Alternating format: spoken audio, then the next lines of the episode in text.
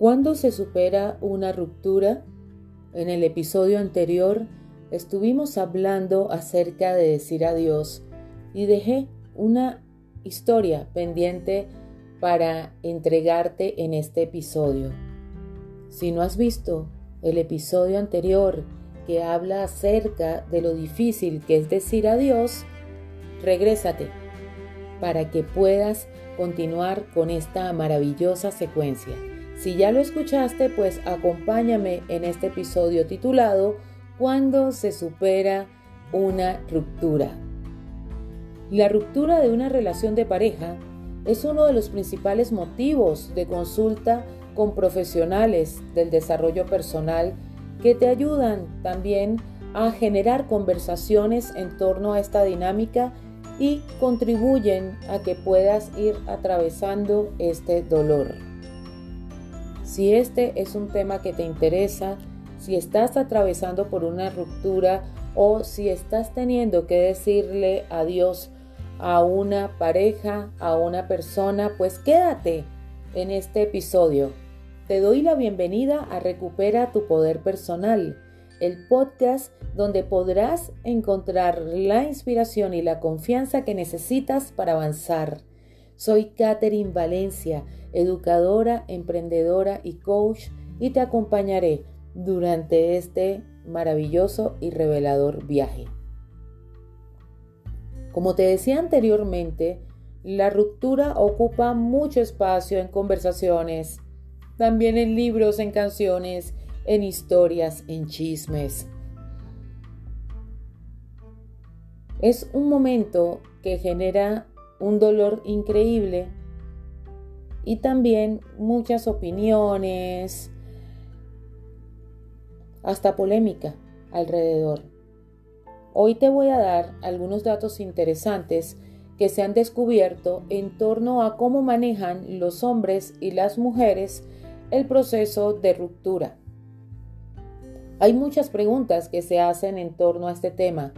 ¿Cuánto durará esta situación? ¿Cuánto tiempo tiene que pasar para dejar atrás una relación sentimental? Hay estudios que han dado luz con respecto a estas preguntas.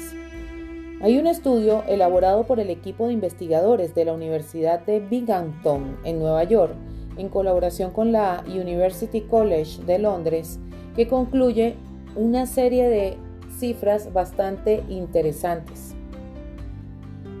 En cuanto a lo que se tarda en superar una ruptura de pareja, mencionan que dejar atrás un desamor puede llevarte entre seis meses y dos años.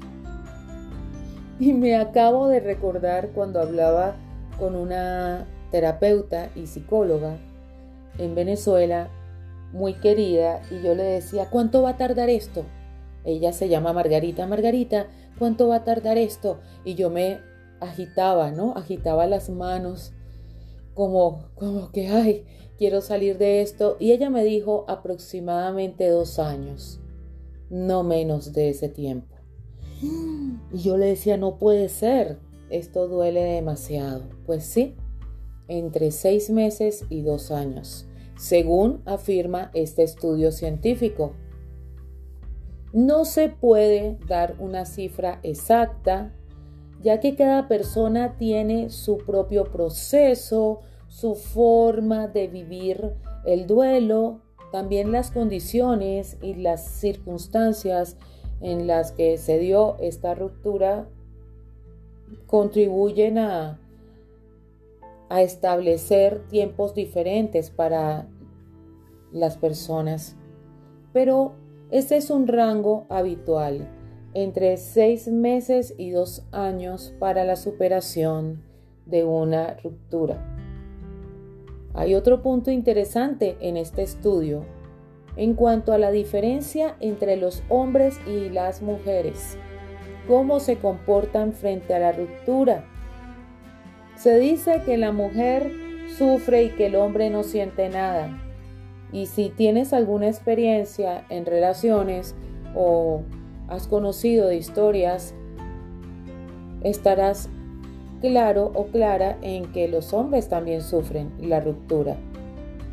Ahora bien, en el estudio titulado Diferencias cuantitativas de sexo en respuesta a la disolución de una relación sentimental, se encuentra que de 5.705 personas de 96 países que fueron consultadas para su desarrollo, se encontró que las mujeres tienden a padecer un mayor dolor durante la ruptura, pero en cambio logran superarla con mayor rapidez que los hombres.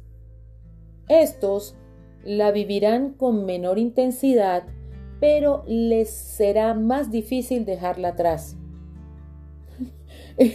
Por eso es que los hombres usualmente arrancan con una nueva relación sentimental recién terminando la anterior, mientras la mujer está así como que, ay, frustrada, llorando, sin ánimos para salir de su casa.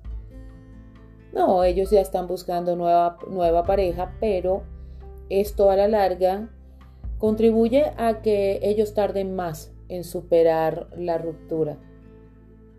Otra diferencia que observa este estudio tiene que ver con el momento de la ruptura en sí. Se dice que las mujeres toman la iniciativa en este aspecto y terminan la relación con más frecuencia que los hombres. Y también, entre otros datos, se menciona que la falta de comunicación es uno de los factores que producen la ruptura sentimental. Hay que considerar que hay fases durante este duelo que necesitan ser atravesadas y no saltadas, aunque duelan. La primera tiene que ver con el dolor, con la confusión, con la negación, la tristeza y así van pasando fases y fases y fases hasta llegar a la asimilación y a la aceptación. Yo te voy a dar algunas consideraciones que tengo al respecto en cuanto al cómo superar esa ruptura o también qué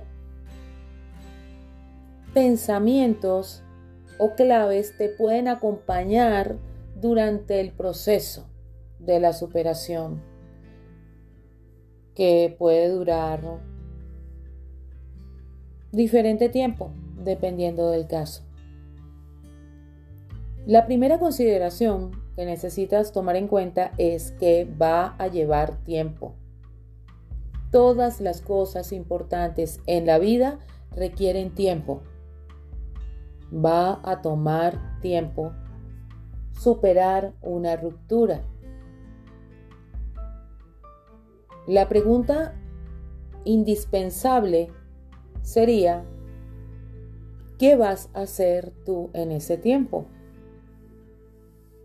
Número 2. Un clavo no saca a otro clavo. No es así. Está comprobado que si te lanzas a una relación de inmediato, puedes cargar aún con algunos elementos de la relación pasada que necesitan ser procesados y superados. Tómate tu tiempo. Número 3. Tanto las mujeres como los hombres experimentan el dolor de una ruptura, solo que en tiempos diferentes. No te frustres ni te compares si de repente notas que la mujer con la que estuviste, en caso de que seas hombre, ya tiene una relación estable y tú todavía sigues saltando de relación en relación.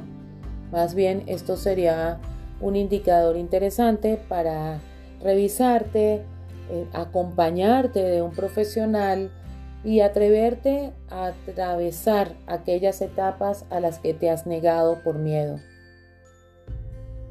Número 4. Las fases del duelo no son lineales.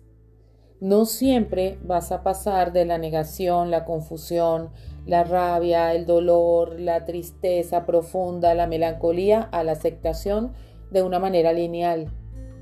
Estas fases se alternan. A veces te parece que, wow, ya lloré bastante, hoy me paré contento, contenta, ya no pasa nada, creo que lo he asimilado, ya le vi en las redes sociales con su nueva pareja y estoy tranquila, estoy feliz y a los dos o tres días estás nuevamente llorando o estás brava, estás bravo. Estas fases se van alternando. Si las transitas acompañado, va a ser mucho más fácil superarlas. Pero no te las puedes saltar. Número 5. Cuando entras en la aceptación, empiezan abrirse nuevas oportunidades para ti, no solo a nivel de pareja, sino también a nivel de la vida. La integración de todo lo que se vivió en la relación y durante la ruptura como aprendizajes de una nueva etapa de vida son vitales para tu crecimiento. Y ahora hablando de aceptación y de asimilación, te voy a contar lo que dejé pendiente en el episodio anterior. Muchas personas en ese transitar entre las fases del duelo, la asimilación y la aceptación pasan por hacer un cierre, por decir adiós. Puede ser a través de un ritual o a través del tiempo, a través de una carta, una frase, un momento, ajá, ese momento en el que supe que lo había superado. Te voy a hablar de un libro titulado Come, reza, ama, comer, rezar, amar. La película está también por ahí en Netflix, fue protagonizada por Julia Roberts y es basada en este libro Come, reza y ama, escrito por Elizabeth Gilbert. Esta autora cuenta parte de su vida en esta historia y te voy a llevar a un momento en el que ella, a través de la meditación, después de haber pasado por muchas fases, se encuentra con su ex esposo para despedirse, a través de la meditación. Entonces, mientras meditaba, me sorprendí a mí misma haciendo una cosa de lo más extraña. Invité a mi ex marido a reunirse conmigo en aquella azotea india le pregunté si sería tan amable de, encontrarse allí conmigo para despedirnos como estaba mandado. Entonces esperé su llegada y llegó. De pronto su presencia era absoluta y tangible. Casi lo estaba oliendo como si fuera real. Le dije, Hola cielo. Estuve a punto de echarme a llorar, pero enseguida comprendí que no venía a cuento. Las lágrimas forman parte de nuestra vida terrenal y los términos en que se iban a encontrar nuestras dos almas en India no tenían nada que ver con el cuerpo. Las dos personas que tenían que hablar una con otra en ese tejado ni siquiera eran personas, ni siquiera iban a hablar, ni siquiera eran ex esposos. No eran un hombre terco del medio oeste ni una mujer yanqui un poco histérica. No eran un tío de cuarenta y tantos ni una tía de treinta y tantos. No eran dos personas limitadas que llevaban años discutiendo sobre sexo, dinero y muebles. No, nada de eso tenía la menor importancia. En lo concerniente a aquel encuentro, al nivel que se iba a producir aquella reunión, solo eran dos frías almas azules que tenían las cosas muy claras desligados de sus cuerpos, desligados de la compleja historia de su relación anterior, se reunían sobre esta azotea en un lugar aún más alto para compartir su infinita sabiduría. Mientras seguía meditando, vi cómo aquellas dos frías almas azules se aproximaban, fundían, volvían a separarse y contemplaban la perfección y el parecido que compartían. Lo sabían todo, ya hacía tiempo que sabían y seguirían sabiéndolo todo. No tenían por qué perdonarse. Habían nacido para perdonarse. La lección que me enseñaron con su hermoso reencuentro fue, no te metas en esto, Liz. Tu participación en esta relación se ha acabado. Déjanos a nosotros llevar este asunto a partir de ahora. Tú vive tu vida. Mucho después abrí los ojos y supe, que la historia se había acabado. No solo mi matrimonio, no solo mi divorcio, sino ese vacío hueco y siniestro que había acarreado durante años. Se había acabado. Me sentía libre al fin, aunque eso no significaba que jamás volviera a pensar en mi exmarido, ni que hubiera eliminado todos los sentimientos ligados a su recuerdo. Lo que me había dado el ritual de la azotea era un lugar donde poder albergar esos pensamientos e ideas cuando me surgieran en el futuro, cosa que me sucedería durante toda mi vida. Podría enviarlos allí, a aquella azotea guardada en mi memoria, al cuidado de aquellas dos frías almas azules que lo entendían todo y siempre lo entenderían. Continúa diciendo la autora, para eso sirven los rituales. Los seres humanos oficiamos ceremonias espirituales para alojar adecuadamente nuestros más profundos sentimientos de alegría o dolor, de modo que no tengamos que cargar siempre con ellos.